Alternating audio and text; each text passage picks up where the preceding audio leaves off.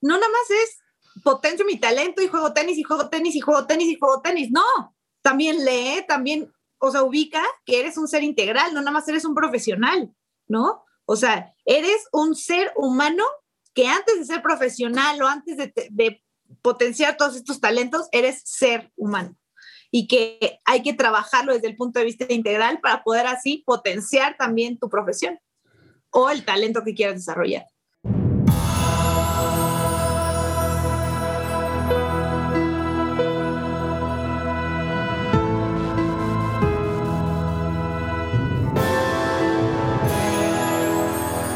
Bienvenidos al episodio número 15 del podcast Líder de mi propia vida. En este episodio quiero compartir contigo la entrevista que le hicimos a una experta en marca personal, pero sobre todo a una nueva y grandísima amiga, Alejandra Huerta.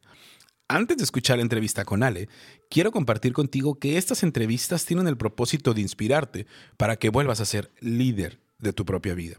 Para eso invitamos a Ale, porque ella es una persona que nosotros admiramos y para nosotros vive bajo los principios de ser líder de mi propia vida. Y es que muchas veces conocemos el lado profesional de estos grandes líderes y personalidades, pero es que llegan a ser realmente líderes dentro de su industria, no solo por sus habilidades profesionales, sino por la calidad de persona que son. Y para eso invitamos a Ale el día de hoy, para conocer ese lado personal que muy pocos conocen y como ella lo dijo después de la entrevista, ese lado que solo conocían sus papás de ella.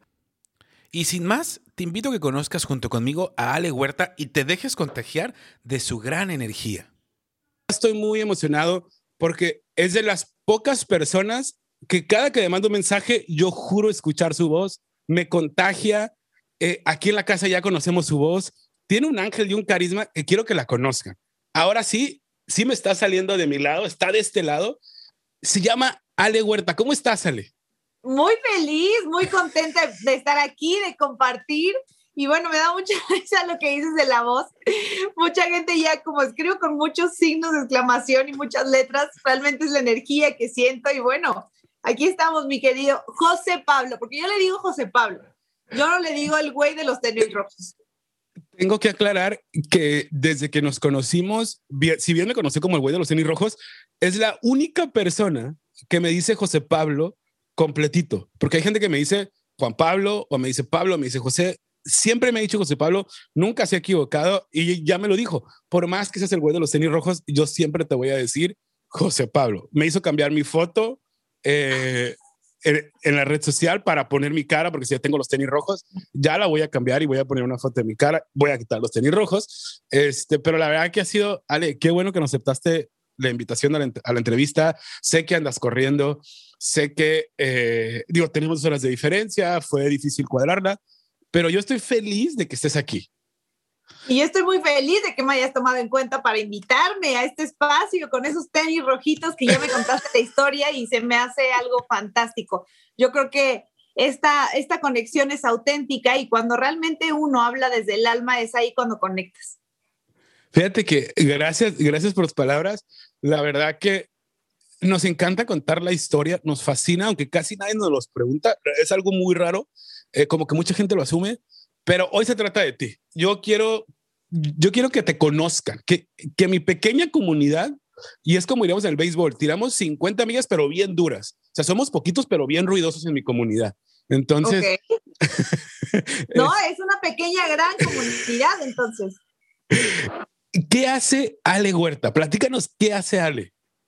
Bueno, yo ya, ya tú sabes seguramente mi presentación, pero yo soy mercadóloga por profesión, emprendedora por pasión y consultora digital y de, marca personal por vocación. Realmente así es como defino esta parte. Soy una mujer energética, soy una mujer eh, apasionada de la vida y bueno, me, muchas veces eh, esta parte de la emoción, y de compartir el propósito me ha llevado a conocer mucha gente muy valiosa como tú. Y pues bueno, esa soy yo en pocas palabras. Oye, Ale, y digo, algo que me ha gustado es que a pesar de que desarrollas marca personal eh, y algo que hemos visto mucho últimamente, o yo estas dos semanas, es que ahora la marca personal no se trata de brillar solo, sino de brillar en conjunto. O sea, de, de hacer como lo dice Jorge hace rato, se lo hablamos antes de, de entrar a, a, la grabación de la entrevista, de hacer esta sinergia de uno más uno es tres. Este, muchos acá en, en el norte del país, como que todavía no estamos tan familiarizados con esa filosofía y yo te veo desde que entré ese compartir, ese, e, ese, ese cobijar, o sea, siempre, siempre estás buscando la manera de compartir con alguien y se me hace bien poderoso. Bueno, la verdad es que, mira, te voy a decir algo. Realmente, efectivamente, venimos aquí solos y nos vamos solos, pero ¿cuál es el punto de todo esto? Que cuando tú conectas con la gente, como te digo, desde el corazón, y cuando los propósitos se conectan, se hace algo súper poderoso que al final es poder dejar una huella en este mundo y además dejar este mundo mejor de como lo encontramos. Porque yo creo que eso es algo que debemos tener todos, porque al final se van a quedar personas que amamos, se van a quedar probablemente hasta nuestros hijos. Entonces, ¿qué le vamos a dejar a ellos, no? Entonces, sí, efectivamente, la marca personal es, como dice su nombre, personal de cada uno de nosotros, pero cuando estas marcas personales en conjunto se hacen fuertes para poder generar un movimiento de acuerdo a tu filosofía, bueno, se hace una cosa espectacular. Me encanta porque todavía no entramos en el tema de las preguntas y ya empezaste a compartir valor, pero lo que más me gustó es que ya ni siquiera lo tuve que decir. Creo que con esta, este comentario, esta respuesta que nos das, podemos ver lo que te comentaba y el fin de la entrevista, es conocer a la persona, es ver la calidad de persona que es ya hay detrás de este gran profesional hablaste de compartir, hablaste de legado, de dejar un mejor mundo, pero me encantaría conocer ese lado de Ale que a lo mejor no hemos conocido. Es el, ese lado de las emociones, de la toma de decisiones, y estoy seguro que nos vas a dar mucho valor. No sé si estés lista, pero yo empiezo a hacer preguntas. ¿eh? dale, dale, dale, dale, dale. Acción masiva, dale. Ale, Ahí va nuestra primera pregunta. Te voy a ser bien honesto. A mí me encanta la cuarta y la última pregunta, por eso la dejé para el final. Pero la primera es, ¿cómo lideras tus emociones, Ale? Ese es un, mira, esa es una pregunta fuerte y te voy a decir por qué. Porque yo creo que en algún punto, digo, en mi, en, lo, en mi personal punto de vista, es un reto constante y es, es esta parte de poder primero conocerte y después ver qué genera ciertas cosas en ti o reacciones pero para mí ha sido un proceso diario, ha sido un proceso constante y muchas veces no logro hacerlo. Pero bueno, lo importante es reconocer que no logras algo para poder trabajar en ello. Algo que me ha servido bastante es poder entrenarme desde un punto de vista integral desde un punto de vista en donde no solamente soy profesional, desde un punto de vista que soy humana, que al poder yo conocer esa autenticidad que hay dentro de mí, puedo aceptarme, puedo aceptar todas las emociones que vengan, sentirlas y después, bueno, ver la manera de poder darles la vuelta si en este caso de que sean emociones negativas. ¿no? Ver qué mensaje me está dando esa, esa, esa emoción que estoy sintiendo en ese momento, si es miedo, si es temor, si es enojo, ¿qué es lo que me está provocando eso, no? Y muchas veces, digo, trato de, de, aminorar los daños que en algún momento se llegan a hacer, que tú no estás, como que estás dominado por esas emociones. Y bueno, solamente esa parte de autenticidad, de vulnerabilidad, de pedir perdón cuando es necesario o de reconocer cuando hiciste algo bien, ¿no? Entonces es un reto constante para mí esa, esa parte del el manejo de las emociones. Me, me, gusta lo que dices. Primero rescato que dices que es un trabajo diario, es un trabajo constante. Pero luego, bueno, antes de eso mencionaste algo que me, que me llamó muchísimo la atención y dijiste, es que hay que reconocer cuando no lo logramos. Y creo que esa parte es la que todos queremos olvidar. O sea, si no lo logré, no quiero recordarme que no lo hice. ¿A qué te refieres o cómo nos ayuda esto? Bueno, a lo que me refiero es que muchas veces, o sea, todo el mundo queremos este, controlar hasta cierto punto, lo vimos en esa sala, que el error más grande es controlar la emoción y no vivir la emoción. Entonces, cuando no logras controlar, dices, ok, no lo controlé, hablé de más, eh, me sentí más mal de lo que debería haberme sentido, pero bueno, ya reconozco que no lo hice, pues, ¿qué puedo hacer para a la siguiente vez lograrlo?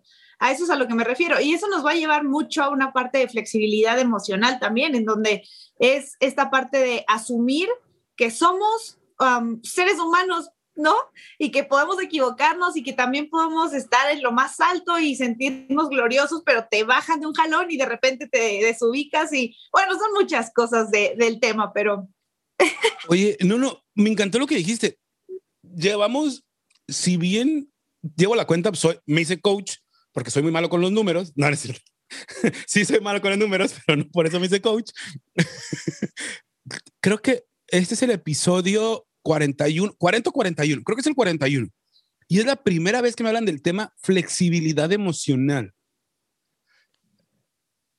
Y si bien entendí, el tema de flexibilidad emocional te refieres, hay que ser en veces flexible, no ser, no querer ser tan perfectos en el manejo de nuestras emociones. Sí, totalmente. Y realmente este tema de flexibilidad emocional ahora se me vino a la mente porque realmente es eso, ser flexibles con nosotros mismos. A veces estamos que nos lleva no sé quién, y, de repente dices, no, es que no tengo que sentirme así, o de repente estás muy feliz y dices, no, es que no tengo que estar tan feliz. Entonces, es esa flexibilidad para nosotros mismos de no ser tan duros, porque al no ser flexibles te puede romper, ¿no? O sea, si no tenemos flexibilidad, si no tenemos y utilizamos la flexibilidad emocional, es más factible que nos rompamos emocionalmente. Es que imagínate, estás diciendo, por ejemplo, estoy feliz, estoy feliz, estoy feliz, estoy feliz, estoy feliz, y de repente te sientes triste o enojado y dices, no, tengo que estar feliz todo el tiempo. No, no, porque en algún punto esa felicidad o esa euforia, por así decirlo, va a llegar un punto en el que te va a romper, porque no es cierto que todo el tiempo tenemos que estar así, ¿no? Y es esa flexibilidad con nosotros mismos de decir, a ver, sí, o sea, me siento triste hoy, me siento enojado hoy, sí, me doy permiso de sentir y para poder crecer también. Me encanta, me encantan los dos puntos que pones, flexibilidad emocional y me doy permiso de sentir. Eso me fascinó. Yo creo que con esta flexibilidad emocional que tú manejas, ha de ser un poquito más sencillo la toma de decisiones. Es un poco más sencillo y no, porque llega un momento en donde también, es que, ¿cómo te podré decir? Esta, esta parte de toma de decisiones para mí es, involucra muchas situaciones. O sea, yo como que sobrepienso mucho las cosas a veces y a veces no tomas esa decisión. Entonces, tanto análisis genera parálisis. Entonces, es eso, como que es un balance y una, no lucha interna, pero sí es un diálogo interno en donde dices, a ver, ya, o sea, me tengo que, me aviento y ya, ¿no? Y muchas veces es esa, esa eh, metáfora que es aventarte a la alberca helada, ¿no? Aventarte de un jalón y empezar a nadar para que no te dé frío o estar metiendo el dedo gordo del pie, de repente el tobillo, de repente la rodilla y ya te enfriaste y ya mejor dices, no, ya mejor no me meto, ¿no? Entonces, esto del tiempo evaluar esta situación en la toma de decisiones de o me aviento o me aviento, ¿no? Es así. En este, en, en este, me aventarte a la alberca del agua helada, previamente, o más bien pregunta, cuando te avientas es cuando ya hubo parálisis previamente o ese es un, pues, o podríamos decir que es la fórmula como tú lo vienes haciendo día con día. No, es como yo lo hago día con día y muchas veces viene de esta parte de que te das cuenta que no te estás moviendo del lugar y que tienes que hacer algo radical y disruptivo para poder romper ese estado y hacer las cosas, ¿no? A mí me ha pasado bastante que de repente de tanto análisis me paralizo y y pasan los días y digo, no, mañana ya arranco y mañana ya arranco y mañana ya arranco y de repente digo, güey, o sea, ya pasó una semana y estás con que lo vas a arrancar. Entonces, de repente es como un coco wash interno y es decir, me aviento y lo aviento y voy a hacerlo como salga. Entonces, realmente ahí entran otras cosas, que es esto del síndrome del impostor de repente, que como que no te crees capaz de, pero cuando lo haces es confiar en tu conocimiento y aventarte al agua sabiendo que sabes nadar. No sé si me explico. Aquí, entonces tú dices, ¿sabes qué? Cuando ya lo pienso mucho, me aviento confiando en mí. O sea, tenemos muchas veces, si bien no nos aventamos porque no confiamos, ni siquiera, o sea, ni siquiera si tenemos, eh, si conocemos el tema, porque yo creo que muchas de las decisiones cuando las tomamos es conozco, no conozco el tema y se nos olvida lo que tú dices. Oye, pues si he salido de tantas broncas en esta vida, que no salga de una más. Y fíjate, me ha pasado mucho también que ya sé lo que estoy hablando, ya conozco mi profesión, ya he pasado muchas cosas, he logrado muchas otras y llega un momento en donde subestimamos en algún momento esos logros, esos pequeños, grandes logros que hemos tenido. Y cuando pasa eso, es cuando de repente entra ahí mi voz, eh, mi voz inconsciente, consciente, que es mi mamá, que siempre tiene la palabra precisa en el momento exacto y ella me dice, oye, pues ya has estudiado esto, ya has estudiado esto, ya has estudiado esto, ya has hecho esto, esto y esto y esto y esto. Depende de ti. Entonces ella es en cierto, en cierto modo mi gatillo para decir, me aviento al agua helada, ¿no? Y no es tanto que, ¿cómo te podré decir? Muchas veces a mí me ha pasado esta parte de que es aventarte al agua y hacer que tu sistema mismo, por instinto, se acuerde que tenía que nadar. No sé si me explico, y que ya sabes nadar. O sea, como que muchas veces nuestro consciente va bloqueando todo eso y al momento de aventarte el compromiso, haces que, ¡pum!, se despierte algo y sale ese instinto y ese conocimiento que realmente ya traes. Digo, no, no sé si alguien más le funcione de esa manera, pero a mí es como de repente me ha funcionado. Tengo que trabajar mucho en eso todavía, pero así es como me ha pasado de repente, que es como, ya tengo todo ese conocimiento guardado, como la película intensamente, tal cual, ya está toda mi biblioteca de conocimiento ahí. ¿Qué es lo que necesito hacer para despertar que sí sé todo eso, no? Entonces, me pasa que o tomo el proyecto o me aviento o digo, sí, está bien, vamos a hacerlo y me aviento así como salga, pero obviamente y es con el conocimiento que tengo. Y ya cuando sales de la alberca dices, güey, sí sabía nadar, ¿no? me, me gusta un punto y rescato lo, lo primero que rescato es, muchas veces ya tenemos el conocimiento y creo que ya lo tenemos, o, estamos listos para enfrentar el reto. Pero me encantó lo que dices. Estás atorado en este círculo vicioso de me aviento, no me aviento. La mejor manera para volver a confiar en uno y para hackear, como mucha gente le dice últimamente, nuestro cerebro es aventándote. O sea, es, es exponiéndote a la situación porque tu cerebro no te va a dejar morir. Me encantó. O sea, realmente cuántas veces queremos, queremos ser más inteligentes que nuestro cerebro y creemos que lo sabemos cuando nuestro cerebro ya lo sabe, pero no los de nuestra, yo no sé si nuestra inseguridad o, o, o, el no recordarlo, no nos, no nos permitimos ser nosotros mismos. Me encantó lo sencillo que es, ya lo sabes, aviéntate. Hoy es que no encuentro la fórmula. Cuando estés en el agua, te puedo asegurar que la vas a encontrar. La fórmula se encuentra en el agua y no afuera de la alberca. Fíjate que yo lo pudiese resumir así. Fíjate que esta entrevista, José Pablo, realmente está siendo hasta una ayuda para mí porque te digo, este es un trabajo diario y en el momento de que de que o sea, llegue ese punto, porque a todos nos pasa sentirnos en ese punto, a pesar de que puedas tener la mejor preparación, la mejor lo que quieras, llega un momento en el que o empiezas a minimizar esos logros que has tenido o de repente empiezas a compararte con gente mucho más especializada que tú en muchas cosas y llega este momento de parálisis. Y muchas veces, bueno, en este momento, fíjate, yo estoy enfrentando una situación similar, pero esta conversación y ayer igual hice una sala para poder entender qué era lo que estaba pasando, para poder ver qué era eso que necesitaba para impulsarme. Y al final de cuentas me desperté y dije, voy a aventarme, o sea, ya, porque ya estuvo bueno de que de que muchas veces subestimamos todos esos pequeños logros que te digo. Entonces, esto para mí está siendo también este tipo de terapia para mí misma, ¿no?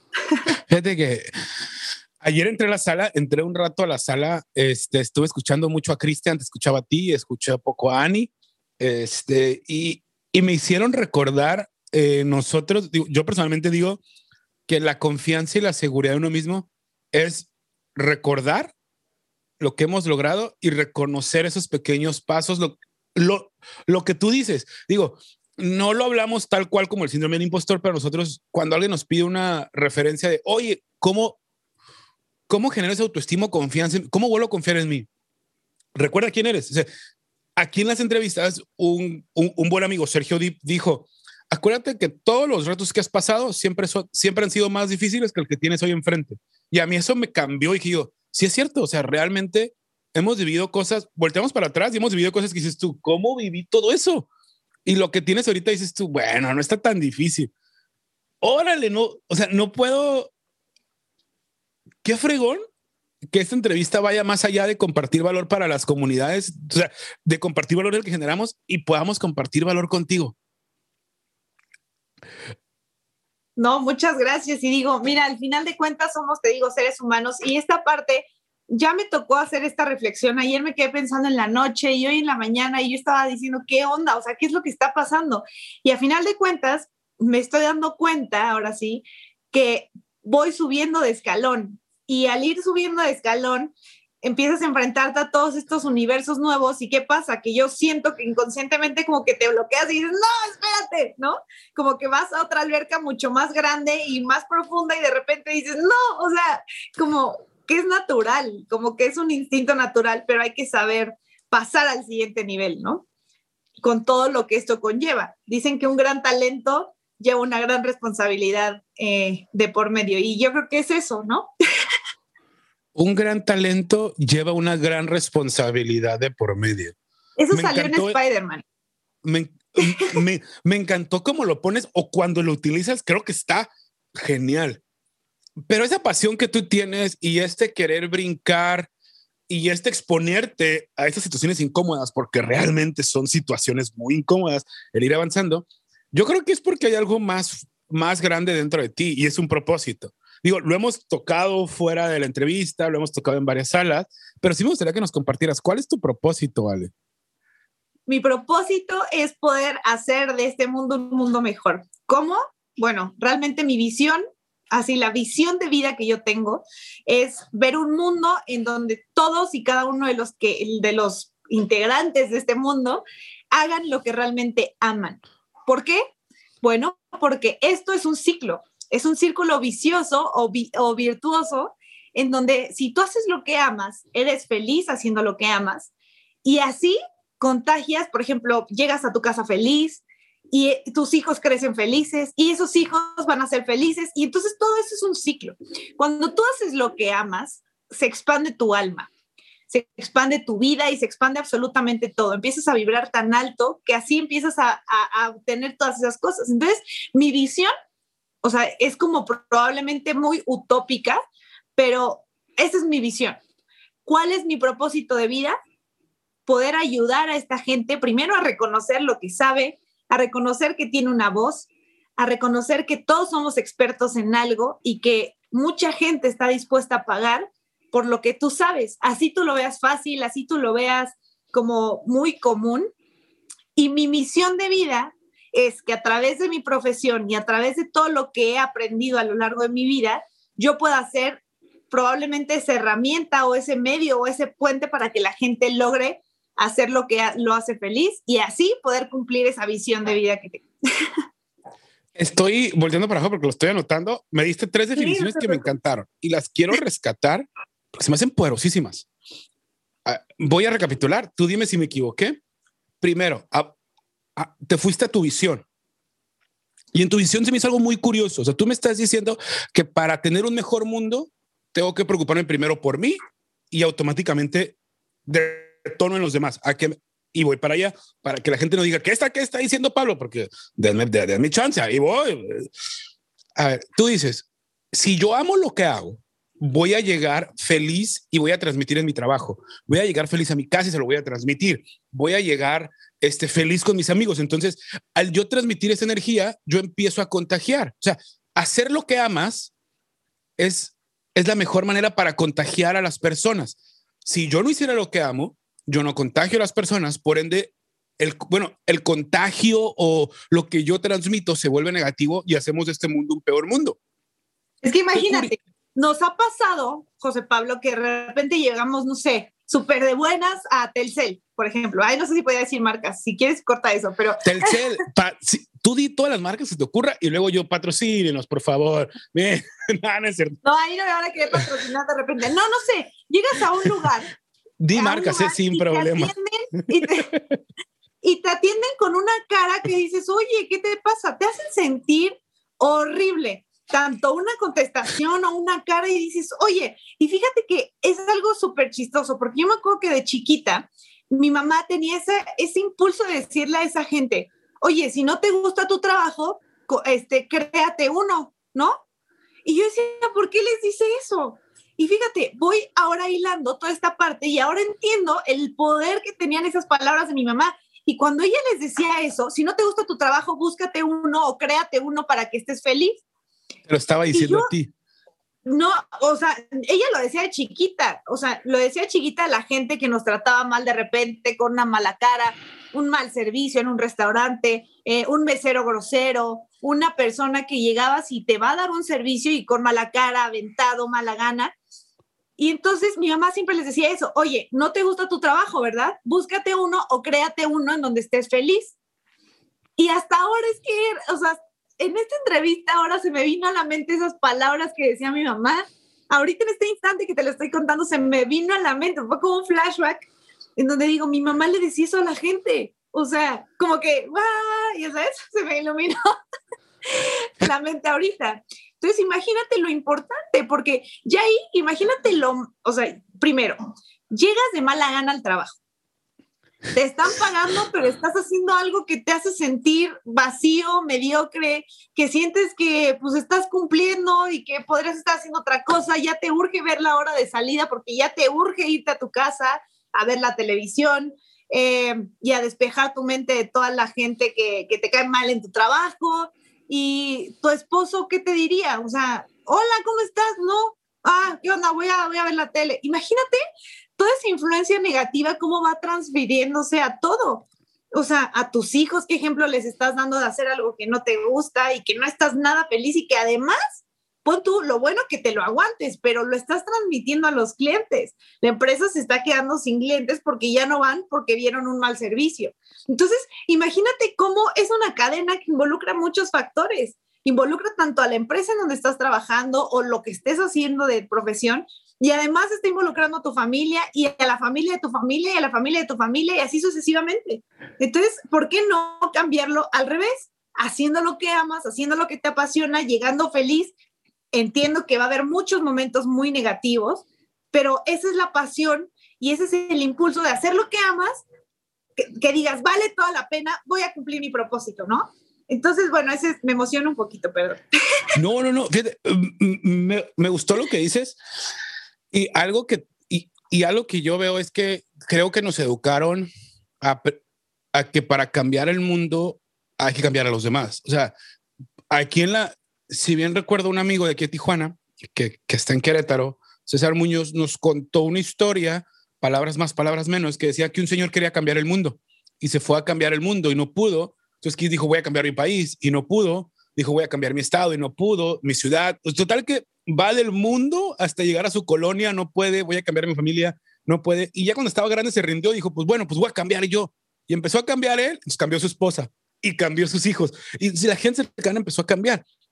Y creemos que muchas veces enfocarnos en nosotros, y creo que ha, sido un tema muy similar, y yo creo que muy tocado ahí en Clubhouse, que hay que voltear a vernos, o sea, hay que voltear a vernos y darnos cuenta que nosotros tenemos un poder poderosísimo de que si yo hago algo como tú dices, si yo hago lo que me apasiona, voy a contagiar. Y si contagio, entonces ya le hice el día a esa persona. Y esa persona inconscientemente va a querer hacer el día a otra persona y a lo mejor no va a ser a través de su talento, va a ser un chiste, va a ser un abrazo, una sonrisa, una llamada, qué sé yo pero me gusta mucho lo que dices. Y luego mencionas algo de tu propósito. Yo lo resumí así. Tú me dijiste, palabras más, palabras menos, que tu propósito es recuperar el valor a las personas, que recuerden el valor que tienen para que vayan y cobren y hagan de, de su talento algo poderosísimo.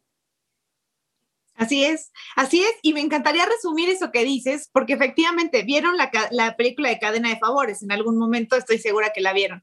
Entonces, es justamente algo así, y además, me encantaría resumir todo eso, José Pablo, diciendo que cuando quieres cambiar tu peinado, cuando quieres cambiar el peinado del espejo, ¿a quién peinas primero? ¿A ti o al espejo? Pues a ti. Entonces no quieras cambiar al de enfrente, cámbiate tú y así va a ser el cambio en general. Y es que es bien curioso porque fíjate que me encanta como lo dices, porque creo que muchas veces muchísimas veces lo vemos para afuera, pero ahorita que dices el espejo, yo digo, si incluso para poder cambiar la imagen que tenemos, tenemos que, tiene que venir adentro, o sea, porque al final el espejo es la imagen que nosotros estamos viendo, que ve la gente de nosotros. Fíjate que se me hace bien poderoso cómo tienes, primero, aplaudo que tengas muy bien identificado tu, tu visión, tu misión y tu propósito. por lo general es un tema que la gente dice, no, eso es un tema para empresas, yo soy feliz y mi meta es esta o mi sueño es este. Y si bien nos va, no confundió propósito con sueño o sueño con meta, porque a veces dices, mi, propósito es este. Entonces tú, bueno, eso es más una meta que propósito. Entonces, pero luego dices, mi misión en la vida es convertirme en el puente, en el puente que lleva a las personas a lograr lo que quieren. Y se me hace bien curioso porque creo que lo tocamos por mensaje la otra vez de estos famosos, de estos nuevos expertos. De estos nuevos expertos que no son expertos realmente. O sea, bueno, sí son expertos en una actividad, pero es, vamos a poner este ejemplo. Tú eres experta en un tema, específicamente en liderarte a ti, en ser líder de tu propia vida. Porque para nosotros los invitados, esos son. Los invitamos porque los admiramos, porque nosotros, para nosotros, ustedes viven bajo estos cuatro principios. Entonces, yo digo, pues yo no soy un experto, yo le he dicho, yo soy un güey más, pero realmente el nuevo experto es el que se convierte en un puente y rescata a todos esos expertos que hay, porque hay mucha gente que no puede llegar a ellos. Y me encanta como tú lo dices. Se me hace bien curioso como dices, tú sabes que yo, voy, yo voy a ser esa persona que va a servir de puente para llevarla de punto A a punto B. Cuando mucha gente dice, no, hombre, ¿para qué voy a ayudar al de lado? Mejor que se ayude solo, me voy a ayudar yo solo. Qué curioso que para cumplir tu misión, a, fuerza necesitas a todas las demás personas. Y es justamente esa parte por la que escuchas que yo digo, House, levanten y prendan ese micrófono porque es el micrófono de la vida. Realmente es el micrófono en donde mucha gente se ha quedado sin voz eh, en la vida porque les han hecho sentir, pero ellos mismos han interpretado situaciones que los salen lo que supuestamente pueden hacer, pues lo que les corresponde hacer y que no pueden hacer más que no pueden hacer sus sueños, su vida, sus metas, ¿no? Entonces, es por eso que yo siempre invito a la gente que levante la mano primero y después que abra su micrófono y es por eso que les digo, una vez que tú abres el micrófono, vida cambia en Clubhouse y también en tu vida real, ¿no? ¿Me puedes repetir el tema de una parte del micrófono? Se cortó un poquito al inicio, como que se, se congeló la imagen cuando hablabas. Ah, te digo. Ajá. Échale, échale, échale. Ah, bueno, te digo que es por eso que yo en Clubhouse les digo que levanten la mano primero y después que abran su micrófono y que abrir ese micrófono va a ser abrir el micrófono también en la vida real. Que una vez que vas a hablar en, Clubhouse, vas a, o sea, tu vida va a cambiar tanto en la aplicación como en la vida real, porque te vas a atrever a decir lo que sabes, lo que sientes, lo que estás viviendo en ese momento y así muchas veces es la vida, ¿no? y con todo esto de la misión y del puente, quiero pensar que tu misión te lleva a poner tu talento al servicio de los demás. Te tengo que hacer la pregunta. Bueno, no te voy a hacer la pregunta, te la voy a. No, está bien. Digo, para irnos, para que no se parezca una entrevista y pueda hacer un poquito más de plática, porque incluso el tema del, el tema del propósito y las emociones se fue dando, digo, creo que no hice ni la pregunta tal cual como se la hago a todos los invitados. Tú hablabas ahorita que tu misión es ser el puente. Específicamente, ¿qué talentos son los que pones al servicio de los demás cuando te conviertes en puente? ¿Qué talento? Bueno, primero es la vocación que tengo, bueno, por, por no sé, siento que se, se me da hablar. se me da poder transmitir todo ese conocimiento. Eh, ¿qué, ¿Qué otro talento es? El habla, es todo lo que he adquirido como conocimiento y bueno, también la, la capacidad de síntesis, eh, de aplicar conceptos, de hacerlo difícil fácil. Eso siento que, que, es una de las cosas que he visto en mí. Eh, el amor que le pongo a las cosas, que no es un talento como tal, pero son las características que, bueno, las que considero que son mi valor agregado eh, que me pongo la camiseta y que siento que el proyecto de la persona es mi proyecto de vida y no sé, es, esa parte. Rescato lo que dijiste eh, y voy para, para, una pregunta. Dices, todo el conocimiento adquirido. Pareciera que los talentos son natos. Mucha gente dice es que no sé cuál es mi talento y yo no nací con una habilidad, como si la palabra nato sería, es que tengo que nacer con ese talento. Mi pregunta es, ahorita que hablabas de, ir adquiriendo conocimiento, ¿el conocimiento que adquiriste fue para sumarle a un talento que ya tenías o fue para desarrollar un talento nuevo? Fíjate, uno de los talentos con el que yo siento que nací fue la capacidad de conexión, de conectar con gente y de poder empatizar con la misma. También crecí con el talento de poder eh, hablar y expresarme de una manera que la gente pudiera entenderme, porque muchas veces digo, he conocido gente que habla, habla y no se le entiende nada, ¿no? Tanto porque... De mí no, vas a hablar, ¿eh? no estoy hablando de ti, no estoy hablando de ti. No, pero te voy a decir algo. Fíjate, algo que amas hacer, yo es ayudar, ayudar a la gente, ayudar. Y en este caso, por ejemplo, también quiero ayudar a los emprendedores nuevos a que no, em, a que no vivan lo que yo viví en algún momento cuando decidí emprender, que es gente que aprovecha tu falta de conocimiento en un área para poder cobrarte lo que quiere y poder hacer que tu proyecto o digas, me salió muy caro o me quedaron muy mal y mejor ya no lo hago. Entonces, es yo darle esas herramientas. Te voy a decir qué pasa. Ya, el talento de hablar, el talento de compartir, el talento de conectar, ya están, ya los tengo. Pero obviamente, no sé, si tu talento es bailar o jugar béisbol o lo que sea, no es como ya lo tengo y ya. No, al contrario, es lo tengo, lo aprovecho, lo, lo potencio, me preparo, eh, y hago todo para que ese talento despunte y sea lo que me va a llevar justamente a ponerlo al servicio de, la humanidad, ¿no? Porque si no lo trabajas, si no, si no te entrenas, si no, ¿de qué sirve tu talento ahí arrumbado? No sé si me explico. Me gusta mucho lo que dices y yo lo voy a, yo lo veo por facetas. Primero, me gusta que dices tú, mencionaste no uno, mencionaste varios talentos con los que naciste. Esos talentos que tú mencionaste, después dijiste, los desarrollé o los fui aplicando. Ya que los fui aplicando, los fui practicando, aprendí o me desarrollé en esos talentos en un, en un programa, en un curso con un entrenador, fui desarrollando esos talentos para llegar a maximizarlos. O sea, hay que ir, podemos decirlo, hay que ir pasando por etapas. Entonces, ya los, uno hay que identificarlos, ya los tenemos, nacimos con ellos. Hay que aplicarlos para ponerlos a prueba. Y luego no basta con eso, con practicar, con ser empírico. Hay que obtener un conocimiento, hay que entrenarnos, hay que prepararnos para llevarlos a un siguiente nivel.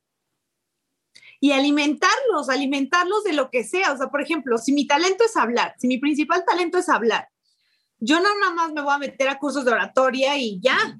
Voy a meterme a cursos de otros temas para poder expresar por medio de mi talento otro tipo de temas, de cocina, de deportes, de, mercadotecnia, de redes sociales, o sea, no nada más es potencio mi talento y juego tenis y juego tenis y juego tenis y juego tenis, no, también lee, también, o sea, ubica que eres un ser integral, no nada más eres un profesional, ¿no? O sea, eres un ser humano que antes de ser profesional o antes de potenciar todos estos talentos, eres ser humano y que hay que trabajarlo desde el punto de vista integral para poder así potenciar también tu profesión o el talento que quieras desarrollar.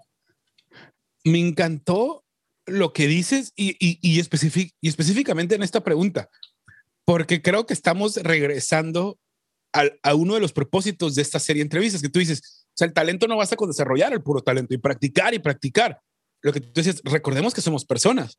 Se quiere decir que tu talento nunca va, a nunca a llegar a su capacidad máxima si no lo alimentas con lectura, con meditación, o sea, trabajando en la persona Claro, ve a Cristiano Ronaldo, vamos a ponerlo así. A mí me encanta ese ejemplo porque digo, obviamente no lo conocemos en persona, pero ya todo lo que transmite en redes sociales es una marca personal sólida. ¿Por qué es una marca personal sólida? Porque efectivamente el tipo trabaja como como loco su parte física y su parte futbolística. Y diario y diario y diario, a pesar de que sea el mejor jugador del mundo o uno de los mejores jugadores del mundo, no me voy a meter en controversias, eh, el tipo se la pasa entrenando dos horas antes, dos horas después, llega a su casa, este, se rehabilita, si no entrenan ese día, hace descanso activo en sus bicicletas o en su gimnasio que tiene en casa. Pero no solamente es eso, ya se capacitó en temas de emprendimiento, de empresa, o sea, en temas empresariales, es familiar, ya tiene otro rubro, o sea, es un hombre preparado integralmente que busca a través de su talento, sí, hacer un cambio en el medio del deporte, pero también en temas integrales de ser humano. Yo veo la manera en cómo disfruta su familia y que si bien eh, eso no, lo que sea, o sea, te vas a otro jugador, a Messi, por ejemplo. Lo mismo con su familia, es un ser integral, disfruta en todos los ámbitos de su vida. Claro que se preparan, no nada más es pateo la pelota, pateo la pelota, pateo la pelota, pateo la pelota, a pesar de que es un tipo súper talentoso en eso. Me gusta, fíjate que ahorita, lo que ahorita que lo dices, me fui al lado emprendedor este, que tú y yo conocemos, yo, por ponerlo en un punto. Y cuando empezamos a emprender, no sé si te pasó a ti, a mí, me decían mucho, no vas a encontrar ese equilibrio, tienes que obsesionarte, tienes que trabajar, emprendimiento, emprendimiento, emprendimiento. Y en ese paso, muchas veces se nos olvida ese equilibrio con la familia, ese equilibrio donde, o sea, no, no, nada más es trabajo. Yo lo, yo lo decía ayer, ¿de qué sirve ser tan exitoso si no hay con quién compartir ese éxito? Yo creo que ese éxito no se disfruta. Y me encanta cómo lo pones tú.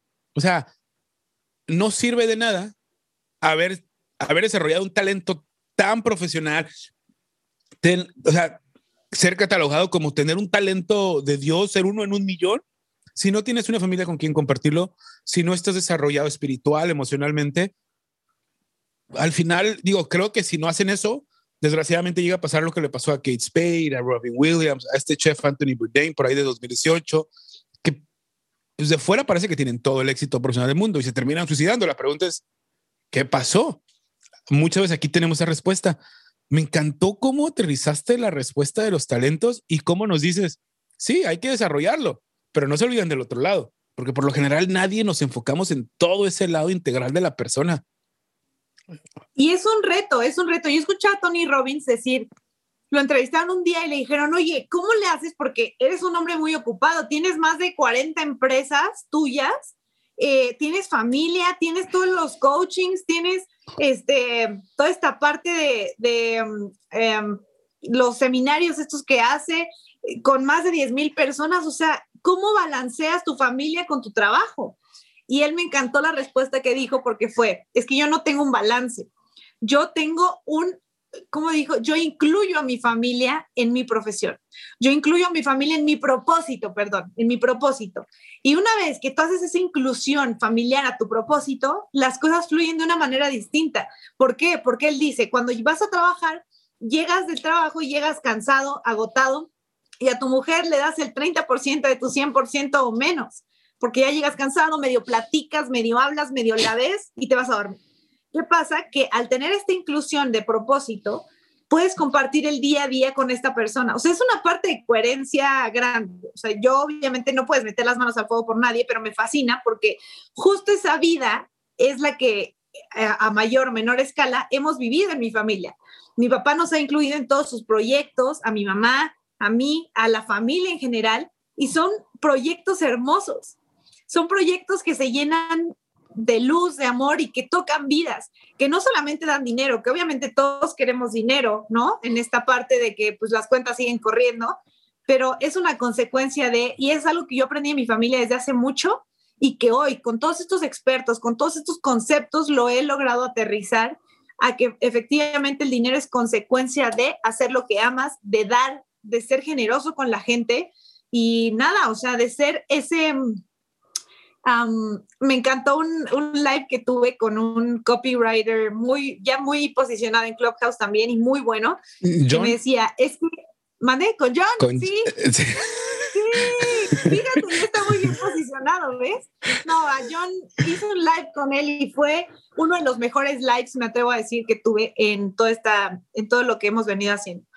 Y él me decía, Ale, es que cuando entendamos que nosotros somos el Robin de los Batman, que son nuestros clientes o la gente con la que nos enfrentamos día a día, en ese momento vamos a saber que nuestra misión es potenciar, que era lo que comentábamos ese día, el, papel de los personajes secundarios que al final terminan siendo los primarios que impulsan al, héroe a hacer su misión. Y eso lo hace otra gente con nosotros. Entonces es la cadena que te digo, o sea, todo va relacionado con todo. Cuando tú dices, yo voy a servir al otro para que cumpla su misión de vida, otro está pensando en yo voy a servirte a ti para que tú cumplas tu misión de vida. Y es un, es algo bien bonito porque cuando encuentras tus propósitos y te juntas con esa gente, wow, o sea, es, es bello.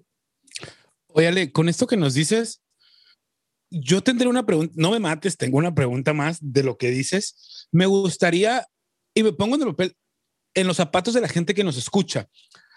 Me gusta mucho lo que dices y creo que sí es muy cierto el tema del Robin y nosotros lo hemos venido eh, viviendo mucho en el tema del coaching porque es muy difícil eh, y yo creo que te va a tocar a ti o, o, te toca a ti más bien decir, bueno, yo le ayudé a mi cliente una pregunta, un consejo, hizo algo gigantesco que le detonó una idea y él fue a hacer todo.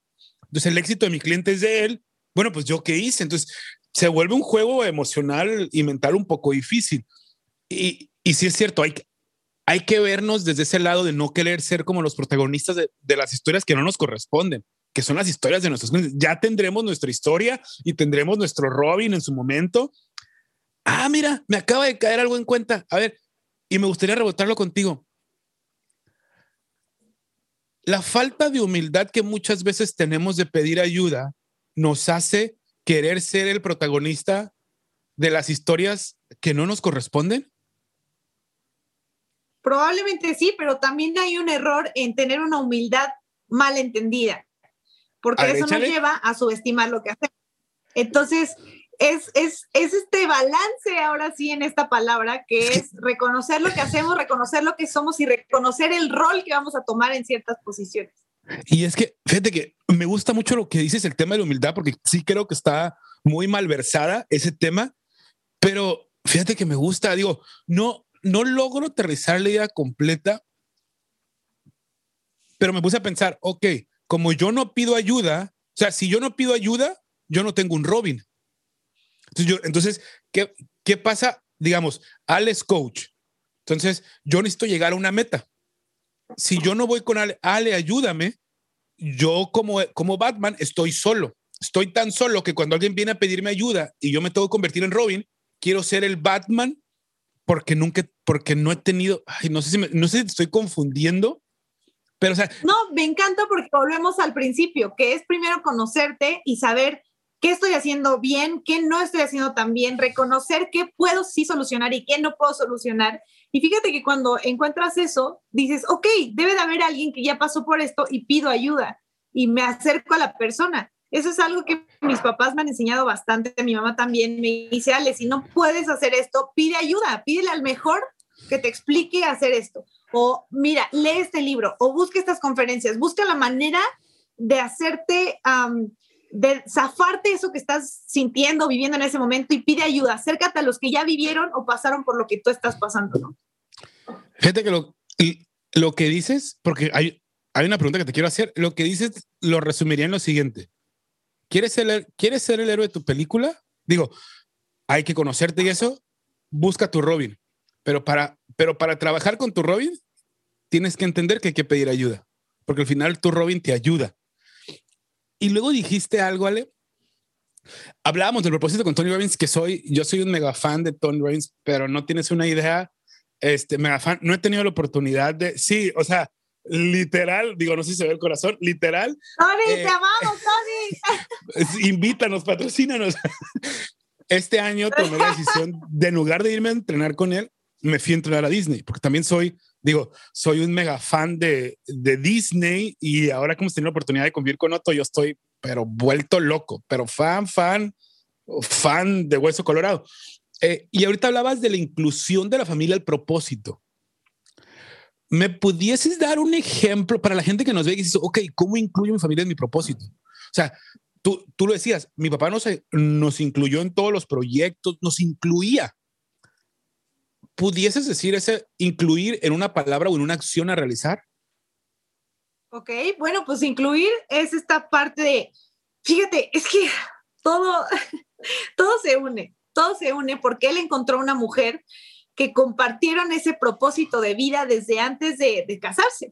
Compartían ese propósito de vida y la importancia de la coherencia personal eh, para poder tener a una persona con ese mismo propósito. Ahí empieza todo que mi papá decidió cambiar su historia de vida a hacer lo que su papá no era. No sé si me explico. Y a no ser como su papá era. Cambió su historia. Mi mamá siempre tuvo una visión distinta, pero cuando se conocen, juntaron esos propósitos y ellos dijeron, nosotros queremos ayudar a la gente, darle experiencias a la gente. Y cuando ellos van construyendo su relación, construyen su familia y obviamente la gente de alrededor empieza a ver qué era lo que ellos hacían diferente como pareja. Tienen a su hija y empiezan a educarla de esa manera. ¿Qué pasa? Que cuando mi papá empieza a trabajar, mi mamá me dedicó pues su vida prácticamente para mi crianza, para mi educación, para mi toda esta parte mi papá era el proveedor, por así decirlo.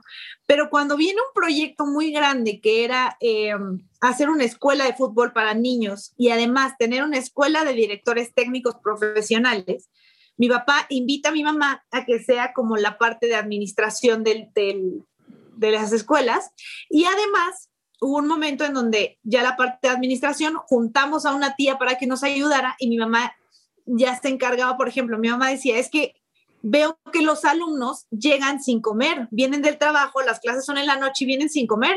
Van, ¿Por qué no? Le dijo mi papá, abrimos una tienda, una tienda en donde yo les tenga papas, les tenga o les prepare algo de comer para que puedan hacerlo.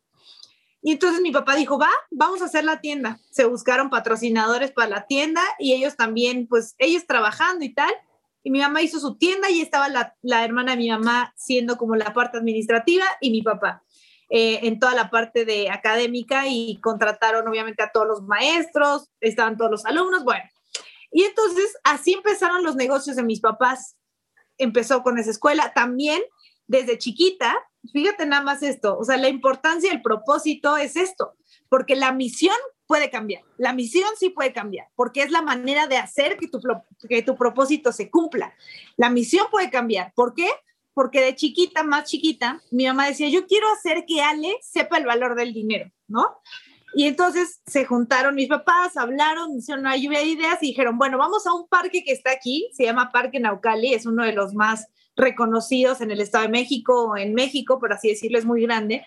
Y ahí todos los domingos hacían un jardín del arte. El jardín del arte eran puestos con diferentes manualidades por hacer. Y entonces mi mamá concluyó que quería hacer, fíjate, mi mamá siempre ha traído eso y mi papá la apoya. Mi mamá decía, es que yo quiero que los niños sean los que hacen las manualidades, no la mamá o el papá haciendo eh, los vitrales y esas cosas. Yo quiero que los niños vengan aquí a divertirse y que pasen un domingo diferente, hacerlos vivir una experiencia que no han vivido. Entonces, ¿qué pasó? Que hace, uf, yo creo que 20 años más o menos, se fueron a Xochimilco, muy famoso acá en México, y compraron unas macetas de barro primero mi mamá empezó a comprar los, las macetas típicas y a dibujar, porque mi papá dibujaba muy bien, a dibujarles muñequitos. Ya después el niño pintaba y volvía que a ver, eh, tenían que volver a dibujar el muñequito. O sea, era doble trabajo y mi mamá dijo, oye, por, mira, hay esas, esas macetitas de figuras. ¿Por qué no empezamos a vender eso? A los niños les va a encantar. Entonces el propósito del negocio era bellísimo, porque era sentar al niño y el niño empezaba a pintar, ¿no? Les decía, ¿qué pinturas quieres? No, pues rosa. Y el papá atrás, ¿cómo vas a pintar un perro rosa, José Pablo? ¿No?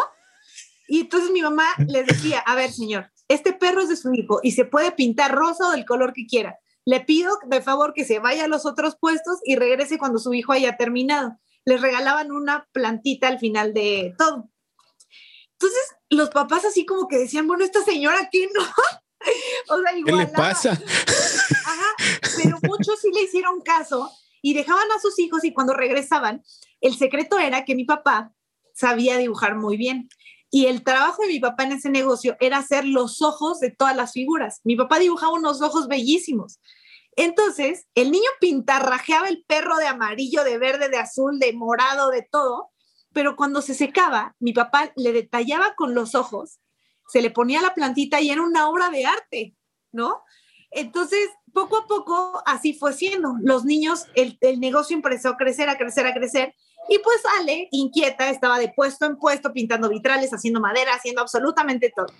Y entonces un día yo vi, pasaron los años y yo vi que mis papás un domingo tenían mucha gente y llevaron también a la familia de mi mamá que apoyaran una tía ponía las plantitas, otra tía preparaba las pinturas, otra tía. Entonces, esa es la inclusión de la familia en el propósito que es dar experiencias diferentes. Cuando mis papás ven que yo vi que estaban llenos de gente y que me meto al puesto y veo a una señora y le digo, hola, ¿qué tal? chiquita, José Pablo, o sea, yo te estoy hablando de que era, tenía seis o siete años, yo creo, y le dije a una señora, hola, ¿qué tal? Buenas tardes, bienvenidas. Bueno, pues aquí tenemos este, macetitas y tal, y se pinta así, y usted puede pintarla como quiera, y le regalamos la plantita. Mis papás se voltearon a ver y dijeron, misión cumplida. O sea, Ale ya supo de qué manera es atraer a la gente para poder pues generarles esa experiencia y recibir ese dinero a cambio, ¿no? Ya, me alargué mucho, pero me no, no, no, fíjate, fíjate que me encantó y, y, y, lo que rescato es que yo creo que, bueno, rescato dos cosas. Uno, primero que en tu familia, eh, esa inclusión familiar en los negocios viene no de desde la filosofía del negocio, sino de la filosofía de un propósito, de compartir y generar un bien mayor para la gente quien va a adquirir ese servicio. Y cuando hablabas del tema del propósito y pusiste el ejemplo de tu familia, tocando el tema de Tony Robbins, se me hizo bien curioso dos puntos.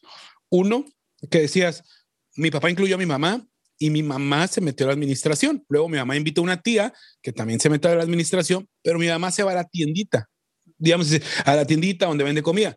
Eh, ¿Cómo la tiendita se vuelve otro pequeño negocio dentro del negocio? O sea, realmente cuando tú lo decías, yo dije, ah, ok, o sea, todos tienen que cambiar en el mismo negocio, así como muy lineal de, ok, si yo soy coach, pues tú cobras, tú administras, tú haces coaching, pero va a haber gente que dice, bueno, y en el coaching no pudiésemos abrir otra área que sea, no sé, vender sueños o no sé, digo, por, por ese algo, sí, es que me gusta vender sueños, pues vamos a incluirlo. Yo creo que cuando tú dices, cuando, cuando incluyes a tu familia en el propósito, el negocio se diversifica porque el, como el propósito es servir, vas buscando maneras de seguir agregando valor. Y se me hizo poderosísimo eso. O sea, el ejemplo que diste, la verdad me encantó, me tenías bien entrado. Yo me fui, digo, no conozco el parque que dices, yo me fui al Parque Teniente Guerrero, aquí en, en la calle Tercera, en el centro de la ciudad, aquí en Tijuana, que es un parque que, conozco muy bien.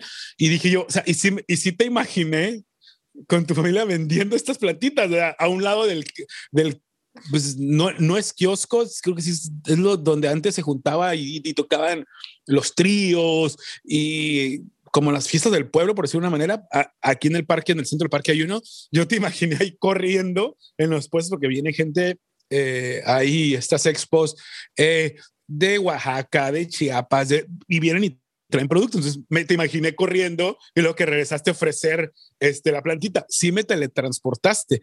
Óyale, ¿Qué te pareció la entrevista? ¿Te ha gustado? ¿Te has divertido? ¿O somos, o, somos muy preguntones? Me, me has hecho, me, me ha encantado y me ha hecho recordar muchas cosas y me ha hecho ver por qué, ay, ya me dieron ganas de llorar, por qué mi propósito es mi propósito, por qué okay. eh, Ay, José Pablo, no me dijiste que eso estaba en el libreto. o sea, ¿de dónde ha venido mi pasión por ayudar, por dar, por incluir, por, por hacerle pasar a la gente momentos increíbles, ¿no? O sea, por hacer que este mundo sea un lugar mejor. Me acordé de esas palabras poderosísimas que mi mamá le decía a la gente de, si no te gusta tu trabajo, créate uno nuevo. O sea, créate uno que a ti te guste. No, o sea, en esta entrevista se me vino a la mente eso que mi mamá decía ahí. Qué poderosas palabras. O sea, mi mamá no se los decía por mal plan. Al contrario, era como un, un impulso a que ellos pudieran hacer lo que ellos amaban realmente hacer y no estar perdiendo el, el tiempo de su vida, que no va a regresar en un lugar en donde están tristes, en donde están enojados, frustrados y que no satisface absolutamente nada de lo que ellos quieren. ¿no?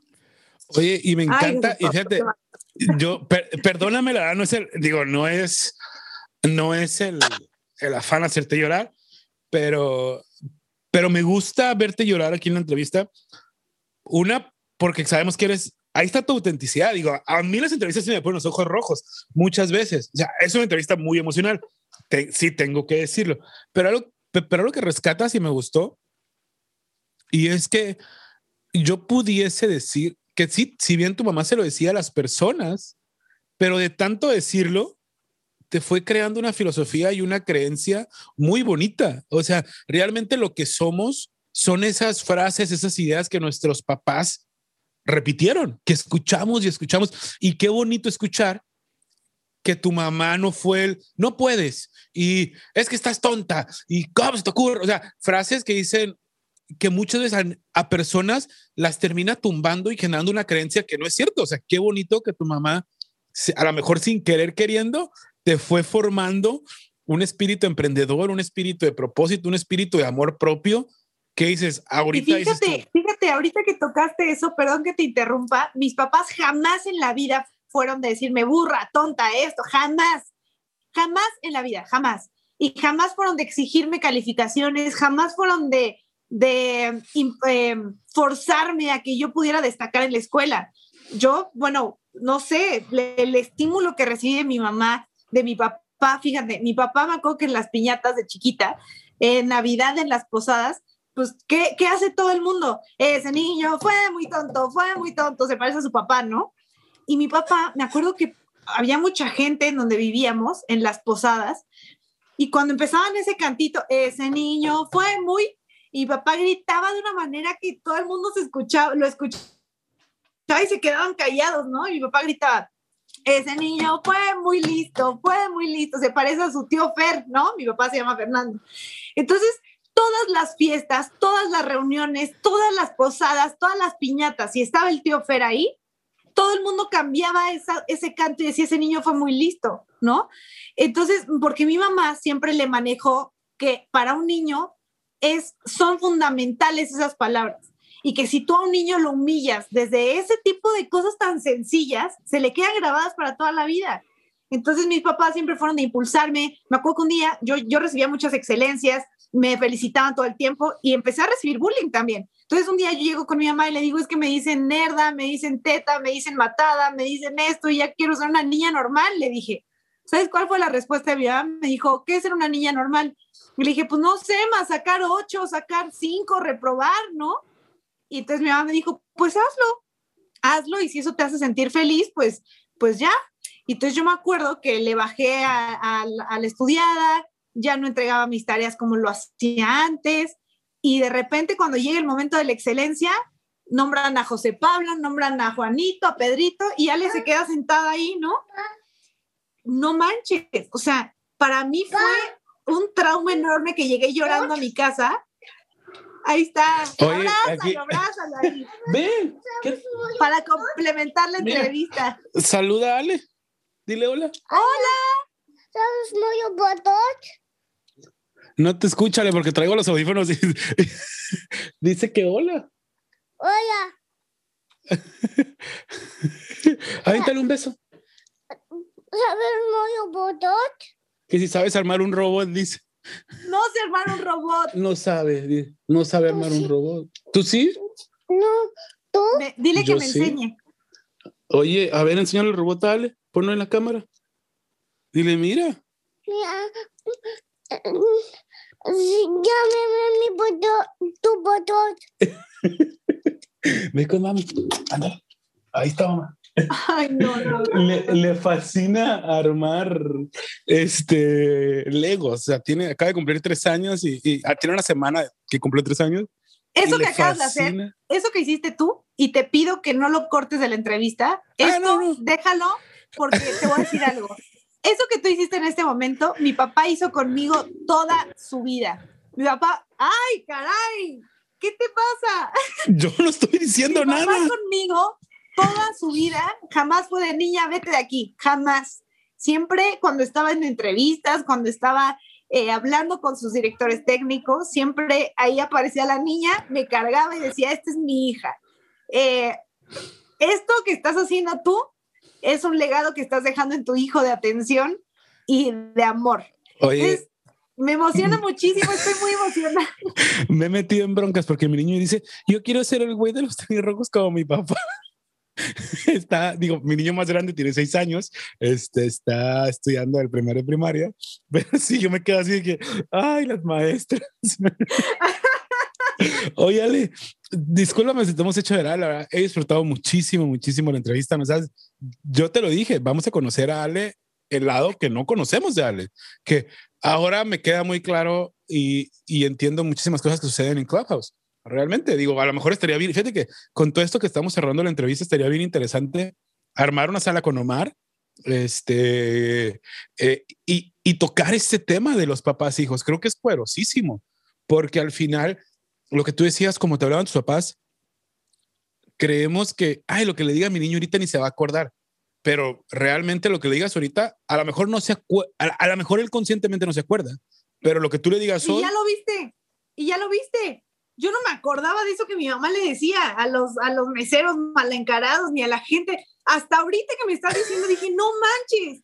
Entonces hilo todo y digo, güey, pues sí, o sea, eh, fueron los estímulos que estuve recibiendo desde chiquita.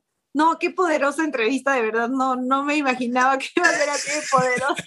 Oye, óyale, y si tuvieras que escribirte, ¿cómo lo harías? Ojo, puedes agarrar o una palabra o una frase. ¿Qué escoges? Apasionada por la vida y por la sonrisa de la gente. Apasionada por la vida y la sonrisa de la gente. Qué poderoso. Y si tuvieras que darle un consejo a alguien, ¿qué le darías? no me gustaría dar consejos como tal porque ni me lo pidieron, pero me encantaría decirles que primero valoren esta parte de que están vivos, que no importa que la familia o tal, eh, no sé, que haya habido como algún, alguna infancia o cosas en la infancia que no gustaron, que esté el poder en ti de cambiar tu historia y de hacer la vida que realmente quieres hacer a partir de hoy. Lo del pasado ya está, toma lo que te sirvió y ahora enfócate en crear tu vida a partir de ahora, de descubrirte a ti, de descubrir esos dones y esos talentos que te hacen única o único y que recuerden siempre que sean ellos mismos, porque los demás puestos ya se ocuparon. Sean ellos mismos porque los demás puestos ya se ocuparon. Ale, he disfrutado muchísimo, muchísimo la entrevista. Creo que eh, ha sido muy emocional. Me encantó lo emocional que ha sido la entrevista.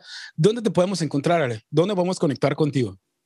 Bueno, pues estoy en Instagram y próximamente ya voy a ver, estoy analizando aún mis, mis redes sociales y mi estrategia digital para poder transmitir ese mensaje que quiero. Por ahora estoy en Instagram y me encanta compartir por ahí. Hacemos lives y pues con mucho gusto en Clubhouse. Estoy como Ale Huerta N.